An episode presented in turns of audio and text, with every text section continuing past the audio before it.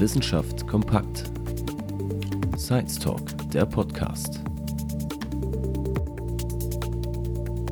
Der Science Talk ist ein Format des Verbundprojektes Transinno LSA an der Hochschule Magdeburg-Stendal. In unseren Gesprächen sprechen wir mit unseren Gästen über ihre kreativen Ideen und innovativen Projekte. Hierbei wollen wir besonders die Bereiche Forschung, Gründung und Transfer in den Fokus rücken.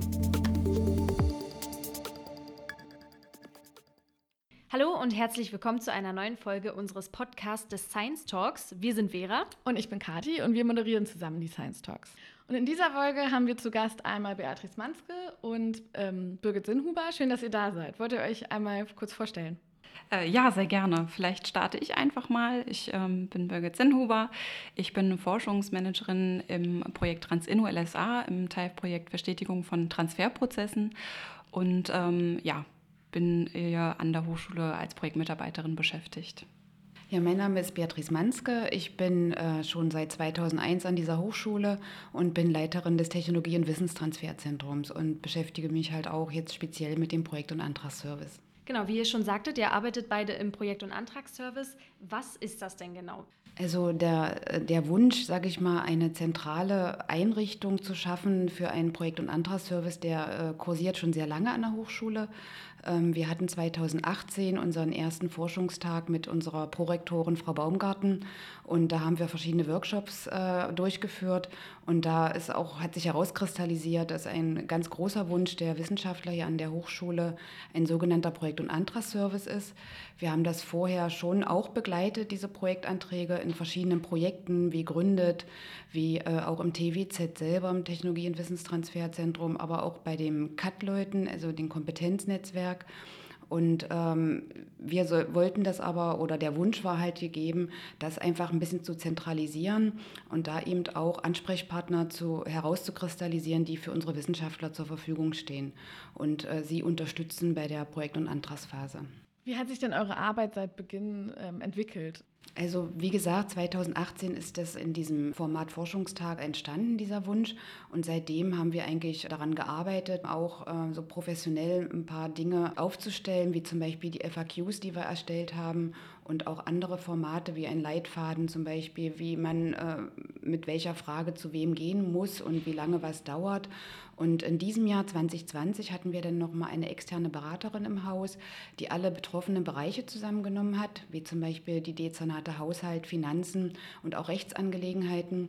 Und die haben dann mit uns sozusagen nochmal so, ein, so eine Art Prozessworkshop durchgeführt, um zu schauen, wo kann man den Prozess Projekt- und Antragsservice verschlanken? Also wo gibt es Potenziale, sage ich mal, das zu verkürzen, weil eben die Dauer der Antragstellung einfach zu lange im Haus hier gedauert hat letztendlich und auch die Unterschriften, die da auf diesem Unterschriftenumlauf zu erfolgen hatten, das war einfach viel zu aufwendig und hat manchmal viele Wochen in Anspruch genommen. Und da waren viele Wissenschaftler sehr frustriert und wollten dann letztendlich gar keinen Antrag mehr stellen. Und das wollten wir halt verbessern und diesen Service weiter ausbauen. Wer kann denn überhaupt zu euch kommen und was muss man denn dafür mitbringen? Also im Prinzip äh, können alle Angehörige der Hochschule zu uns kommen, die Projektanträge stellen wollen, Drittmittelprojekte. Und es ist immer ganz günstig, uns möglichst frühzeitig einzubeziehen und dann übernehmen wir eben die, dann sprechen wir uns eben ab, wir stimmen uns ab, wer übernimmt was, was können wir als Projekt- und Antragsservice äh, machen, welche Formalia müssen vielleicht eingehalten werden, je nachdem, äh, welcher Fördermittelgeber entsprechend dahinter steht, hinter einer Ausschreibung, ähm, wo man sich eben bewerben möchte.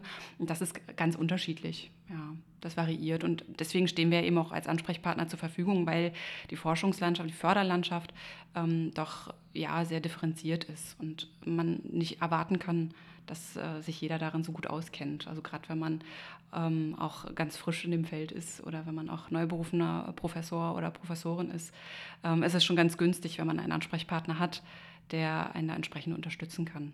Wie können wir denn uns äh, konkret eure Arbeit eigentlich vorstellen? Also wie sieht euer Berufsalltag aus und was sind eure Aufgaben? Wir haben natürlich noch mehr zu tun, als äh, uns nur um Projekte und Anträge zu kümmern. Ähm, aber jetzt gerade innerhalb des Projekt- und Antragsservices ist es halt so, dass wir regelmäßig die Ausschreibungen sichten, dass wir ähm, Interessierte entsprechend auf dem Laufenden halten. Also äh, ich handhabe das so, dass ich verschiedene Themen ähm, ja, mir notiert habe zu jedem ähm, mit dem ich schon mal Kontakt hatte und der entsprechend Interesse signalisiert hat, der oder die. Und ähm, dann entsprechend ähm, denjenigen auch die Ausschreibungen zukommen lasse.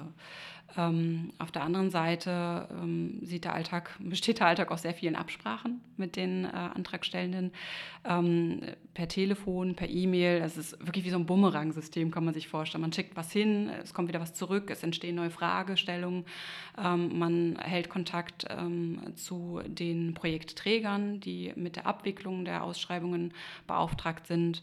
Ähm, und ja, dann entstehen eben auch einige Auf Aufgaben wie beispielsweise Personalkasten, Kosten kalkulieren, die Anträge sichten, inhaltlich nochmal querlesen, schauen auch, ob die Formalia entsprechend gegeben sind, Kooperationspartner suchen oder eben auch entsprechende Formalitäten klären innerhalb der Hochschule, beispielsweise Kooperationsverträge. Genau, also das ist äh, doch recht unterschiedlich. Also schon, die Arbeit ist schon, ja, doch abwechslungsreich im Projekt- und Antragsservice. Was sind denn Unterschiede zwischen euch beiden in euren Aufgaben? Bei mir ist es äh, noch ein bisschen anders äh, strukturiert. Also im Technologie- und Wissenstransferzentrum laufen ganz viele Aufgaben zusammen, wie zum Beispiel auch die Organisation und Abwicklung des Deutschlandstipendiums, Graduiertenstipendiums. Äh, Im Technologie- und Wissenstransferzentrum ist auch das Career Center verortet. Wir betreuen auch die Studierenden, wenn sie Praktika in Unternehmen durchführen. Wir unterstützen die Kooperation zwischen Hochschule Wirtschaft. Also wir sind in verschiedenen Netzwerken Netzwerken. Und dieser Projekt- und Antragsservice ist bei mir eigentlich gewachsen und top, sage ich mal, aus der Erfahrung heraus, weil wir natürlich dabei auch viele Anträge begleitet haben in den letzten Jahren. Und diese Erfahrung wollen wir einfach weitergeben an die Wissenschaftler. Und deswegen haben wir uns auch so strukturiert, dass wir gesagt haben, wir haben für jeden Fachbereich äh, verschiedene Ansprechpartner. Manchmal sind es auch zwei, wie zum Beispiel bei IWIT und WUPS. Da haben wir jeweils zwei Ansprechpartner, weil man da doch so viele Forschungsanträge hat, die alleine einer gar nicht betreuen kann. Und somit haben wir da auch immer jemanden zur Verfügung, der das dann ergänzend machen kann, wenn der andere gerade in seinen anderen Aufgaben eingebunden ist oder wenn er im Urlaub ist oder krank ist. Bei Birgit ist das ein bisschen anders. Ja, die hat äh, alleine zwei Fachbereiche zu betreuen, ist aber auch hauptamtlich mehr oder weniger für den Projekt- und Antragsservice hier bei uns eingestellt in dem Projekt. Genau, also bei mir kommt dann einfach die Einbettung noch dazu in das Projekt ähm, V-Trans, Transinno LSA. Und ähm, da bin ich ja auch beim Science Talk dann entsprechend mit dabei, ähm, wenn die Vor- und Nachbereitungen anstehen oder auch wenn jetzt äh, das Magazin äh, designt wird oder so, dann äh, so kleinere Aufgaben, äh, die dann noch mit anfallen. Aber bei mir ist es so, wie Bea sagte schon, dass ich mich hauptsächlich um den Projekt- und Antragsservice kümmere und eben um die beiden sozialen Fachbereiche, soziale Arbeit, Gesundheit und Medien und angewandte Humanwissenschaften, was in Stände angesiedelt ist. Genau, das wäre tatsächlich unsere nächste Frage gewesen, auf deine zwei Fachbereiche zu kommen. Äh, genau, hast du da, also wenn ich zum Beispiel als Studentin von zum Beispiel sozialer Arbeit zu dir komme und sage, hey, das ist mein Projekt, das soll jetzt gefördert werden, hast du da so einen Schritt für Schritt Beispieldurchlauf für uns? Also was sind sozusagen die Schritte ähm, bei dir? Wie, wie geht man da vor? Also äh, Studierende sind eigentlich nicht unbedingt unsere erste Zielgruppe. Es ist so, dass äh, in der Regel das so ist, dass die Professorinnen und Professoren auf uns zukommen und sagen, ähm, wir haben hier eine Idee oder ich habe hier eine Idee und da steht dann manchmal auch eine Studiengruppe dahinter. Also auch gerade wenn es darum geht, vielleicht einen Berufseinstieg zu finden in die Wissenschaft, es ist manchmal schon so, dass da auch schon Studierende dahinter stehen, die irgendwie schon zu irgendwas äh, schon in ihrem Projektstudium beispielsweise ähm, schon geforscht haben in Ansätzen und ein interessantes Thema haben. Aber es ist so, dass in der Regel die, die Professorinnen und Professoren auf uns zukommen und wir dann entsprechend äh, gucken, ob eine Ausschreibung da ist. Also entweder ist es so, dass das Thema schon steht und die Ausschreibung gefunden werden muss oder andersrum, wir ähm, haben eine Ausschreibung, auf die das Thema formuliert wird. Und dann ähm, ist es im Prinzip so, dass wir uns abstimmen, möglichst frühzeitig. Also man sollte mindestens vier Wochen ähm, vor der Einreichung, vor der Einreichungsfrist ähm, einplanen, mindestens, also je früher, desto besser. Und dann äh, gucken wir, okay, äh, was übernimmt welcher, welcher Part kann übernommen werden von dem jeweiligen. Und es ist so, dass wir inhaltlich nicht arbeiten. Also wir können die Antragsprosa, wie wir es immer nennen, das können wir nicht leisten. Ähm, wir können zwar auch mal einen Blick drüber werfen, auch gerade ob es plausibel ist, ob es nachvollziehbar ist. Ähm, auch gerade wenn es darum geht, dass es von ähm, interdisziplinären Gutachtergremien ähm, gesichtet wird, dass man eben nicht äh, nur mit Fachtermini um sich schmeißt, sondern dass man da auch das ein oder andere erläutert. Ähm, da können wir drüber schauen, aber ansonsten halten wir uns inhaltlich komplett raus ähm, und wir unterstützen administrativ. Also wenn es darum geht, die Personalkosten zu kalkulieren, also zumindest das Überprüfen, ob das äh, korrekt ist, ob alles beachtet wurde. Dann äh, die, wie gesagt, die Absprache mit dem Projektträger, wenn irgendwas unklar ist, auch gerade zu dem Formaljahr oder wenn irgendwelche Verträge vorgelegt werden müssen, da können wir eben unterstützen. Und das ist, wie gesagt, so ein Bumerang-System. Also es geht einfach hin und her und wir sind da sehr, in sehr engem ähm, Austausch mit den Antragstellenden. Und am Ende, ähm, das hatte Beatrice ja schon angedeutet, ist es so, dass die ähm, rechtsverbindliche Unterschrift eingeholt werden muss. Und da haben wir eben einen internen ähm, ja, Rückversicherungsprozess, sage ich mal so, also wo äh, letztendlich verschiedene Stellen mit eingebunden werden müssen, damit dann entsprechend auch die rechtsverbindliche Unterschrift der Kanzlerin erfolgen kann, die sozusagen die finanziellen Geschäfte der Hochschule ähm, innehat. Und ähm, da übernehmen wir eben auch das diese Aufgabe, diese Unterschrift einzuholen und dann entsprechend ähm, die Unterlagen einzureichen bzw. dabei zu unterstützen. Beispielsweise, wenn es digital hochgeladen werden muss. Es ist ja heutzutage so, dass es das meiste einfach digital erfolgt auf äh, unterschiedlichen Antragsportalen. Ähm, äh, ja, also es ist quasi so, dass wir von der Ausschreibung bis hin zur Einreichung ähm, ja, unterstützen. Was würdet ihr denn sagen, was macht eure Arbeit denn so wichtig? Also ein ganz wichtiger Punkt äh, an einer Hochschule ist ja das Drittmittel. Budget. Und das ist in den letzten Jahren immer stetig gewachsen. Also wir hatten jetzt 2019 über 9 Millionen Drittmittel eingeworben. Und das zeichnet natürlich eine Hochschule auch aus. Es ist ein Aushängeschild. Das stellt ja dar, wie viele Forschungsanträge oder wie viele Forschungsprojekte an einer Hochschule erfolgreich laufen. Und das ist natürlich für eine Hochschule ein, ein wichtiges Kennzeichen oder um auch äh, wettbewerbsfähig zu bleiben und um auch attraktiv zu sein. Und deswegen ist unsere Arbeit natürlich wichtig, da zu unterstützen und nicht, ähm, sage ich mal, äh, die Professoren die, oder die Wissenschaftler, sage ich mal, wie ähm, ja, äh, als lästig anzusehen, dass sie jetzt wieder mit dem Antrag aufkreuzen, sondern dass wir tatsächlich die Arbeit eben so gut wie möglich begleiten und auch zum Erfolg letztendlich mitführen. Da würde ich glatt noch mal ergänzen. Also ich glaube, es ist auch gerade im Hinblick auf ähm, die Lehre ein ganz wichtiger Punkt, weil die Forschungsergebnisse ja auch wiederum mit einfließen und auch andersherum ähm, für die Unterstützung von Nachwuchswissenschaftlern, die entsprechend die Chance bekommen, dann über die Projekte, die hier generiert werden, die wir eben auch in der Antragsphase unterstützen, dann auch erste Erfahrungen sammeln können und uns auch die, die nach, der Nachwuchs äh, nicht abhanden kommt sozusagen. Ähm, das finde ich ist auch noch mal, sind auch nochmal wichtige Punkte. Ja, die arbeiten ja in den Projekten dann mit und werden dann sozusagen als Absolventen oftmals unserer Hochschule in Forschungsprojekten eingesetzt. Und das ist natürlich ähm, auch eine, eine, eine, gute Sache, diesen Nachwuchs hier zu fördern und auch in Forschungsprojekten einzusetzen und mitzunehmen, ja. Gibt es denn irgendwelche interessanten Forschungsanträge, die euch im Kopf geblieben sind, so die ihr über die Jahre mitrealisiert habt? Also einige. Gerade die, äh, also zumindest ist es bei mir so, wo es sehr viele Absprachen gegeben hat, wo es viele Kooperationspartner gibt, also äh, überall da, wo man wirklich besonders eng zusammenarbeiten muss und äh, wo auch der ein oder andere Fallstrick da ist. Das ist ja auch die Herausforderung ähm, des, unseres Alltags, sage ich mal so, dass wir Probleme lösen, dass wir schauen, okay, ähm, wie können wir da trotzdem irgendwie den Antrag entsprechend erfolgreich einreichen. Die dich also auch in deiner Arbeit herausgefordert haben? Ja, definitiv, ja. Also gerade die Sachen bleiben einfach hängen. Und die Gespräche, die besonders guten Gespräche mit den Projektträgern, die dann auch wiederum denken, okay, wie können wir es jetzt machen? Also da ist die Zusammenarbeit ja auch oftmals sehr eng, was man vielleicht gar nicht so unbedingt denkt. Also wir stehen da auch oftmals im engen Kontakt und auch die sind sehr bemüht und das äh, finde ich ist auch sehr schön. Also wie auch ähm, ja, insgesamt in der Drittmittellandschaft da zusammengearbeitet wird, auch wenn man sich gar nicht persönlich kennt. Das ist schon auch toll, finde ich. Ich kann das nur bestätigen, was Birgit gesagt hat. Also ähm, es sind sehr viele verschiedene Anträge und äh, klar, inhaltlich steckt man nicht so tief drin, wenn man meistens äh, Administrative mit begleitet. Aber ähm, wir hatten auch zu Beginn meiner Zeit hier Anträge, die wir selber inhaltlich auch mit ausgefüllt haben, wie zum Beispiel dieser CAT-Antrag, dieses Kompetenznetzwerk für angewandte transferorientierte Forschung, ist sehr schwierig.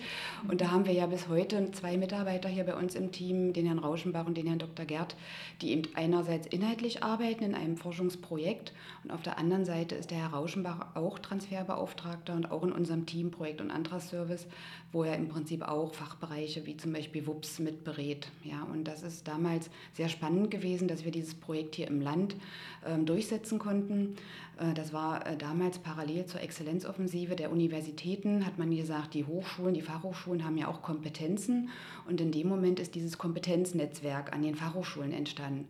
Und da haben wir eigentlich ja an der Hochschule den Aufschlag gegeben und die anderen vier Fachhochschulen haben dann nachgezogen und haben quasi auch so ein Kompetenzzentrum bekommen.